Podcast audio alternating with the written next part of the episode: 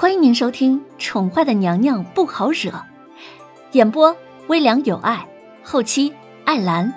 欢迎您订阅收听。第一百五十三集。威宁宫内，宣德太后专注的绣着自己的画作，每日都要花最少两个时辰的时间绣着。半年了，一幅绣画依旧还未完成。太后，皇上自从将娄丞相打入天牢之后，已经好些日子不上朝了，朝政都交给了八王爷管理。这，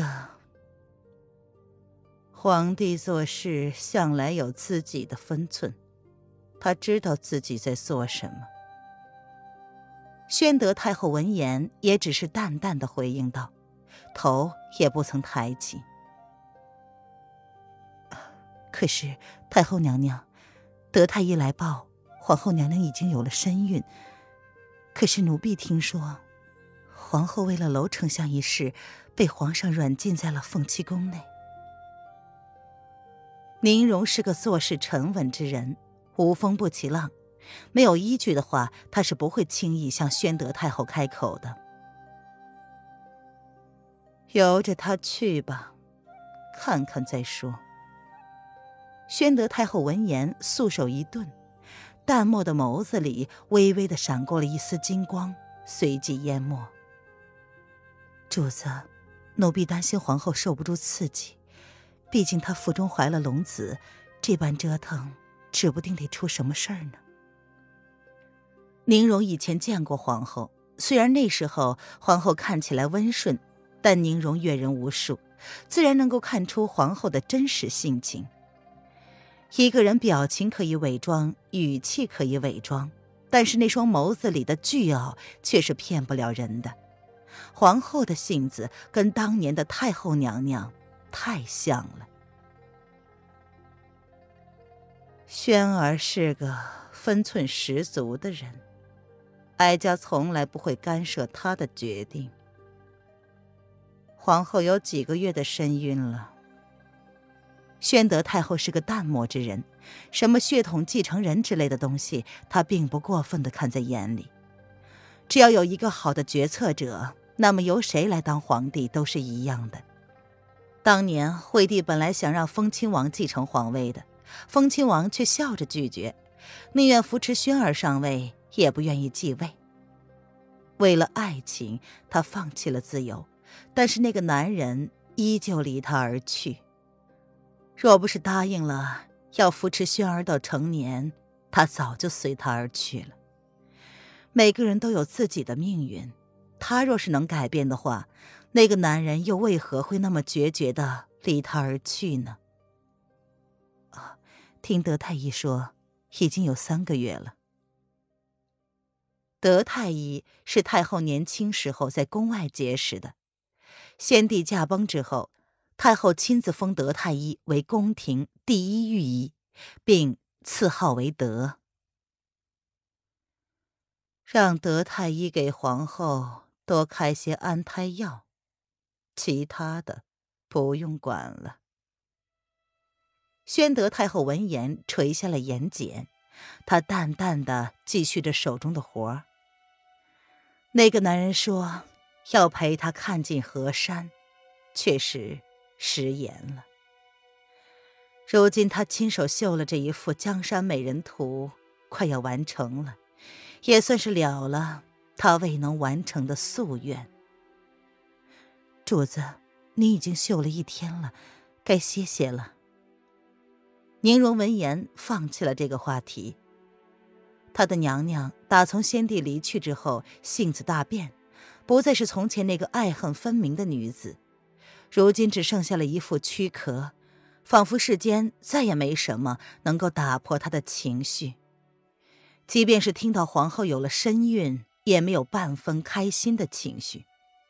皇后的性子与他极像，不知道会不会也如同太后娘娘这般的决绝。哀家再休一会儿，宁荣，若你想替哀家去问候皇后的话。哀家不会拦着你，你知道的。哀家对你从来没有当过下人。宣德太后心如明镜，自然明白宁荣心里依旧放不下。嗯，宁荣知道，宁荣只是替主子担心罢了。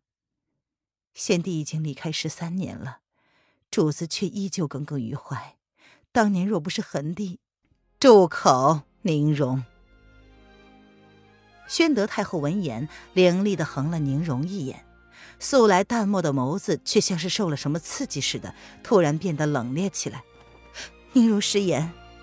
宁荣见状大惊，跪了下来。他低着头，一直明白这是太后娘娘不能触碰的伤口，没想到过去十多年了，娘娘却依旧无法面对这件事。齐国跟离国的战争，太后如何不知？却不支持，也不阻拦，仿佛早就知道这一战在所难免。桓帝的野心，誓言要攻下齐国，他要毁掉叶皇室百年基业的誓言，犹言在耳。当年宁荣不过还是个小丫头，见证了桓帝冲着主子说下这句话时的狠绝。如今两国正值交战，娘娘真的一点都不担心吗？南宫将军为了娘娘终身驻守南疆，娘娘怎么能无动于衷呢？还有郡主，你起来吧。宣德见状，似乎是冷静下来，他眸子淡漠的看了宁荣一眼，放下了手中的绣花针。宁荣不敢。宁荣闻言低低的说：“宁荣。”你是不是在怪哀家？宁荣对哥哥的感情他知道，也曾想让他随着哥哥去过平凡的生活，然而这个丫头却死心眼儿的跟着他。宁荣不敢。宁荣抬眸看了一眼他这个跟随了二十多年的主子，他从未后悔跟着娘娘，只是在为南宫将军心疼罢了。先帝驾崩之后，南宫将军就毅然决然地立下了誓言，不受皇命，永不回京。南宫将军甚至没跟南宫夫人好好的聚过，一个在京城，一个在北疆。这种天涯海角、从此各执一方的生活，难道娘娘就不为将军想想吗？将军如今正在北疆奋勇厮杀，皇上正跟皇后娘娘冷战。难道娘娘要眼睁睁的看着往事的悲剧重演吗？当年哀家若是让你跟着哥哥走，或许现在你应该也是一个儿孙满堂的将军夫人了。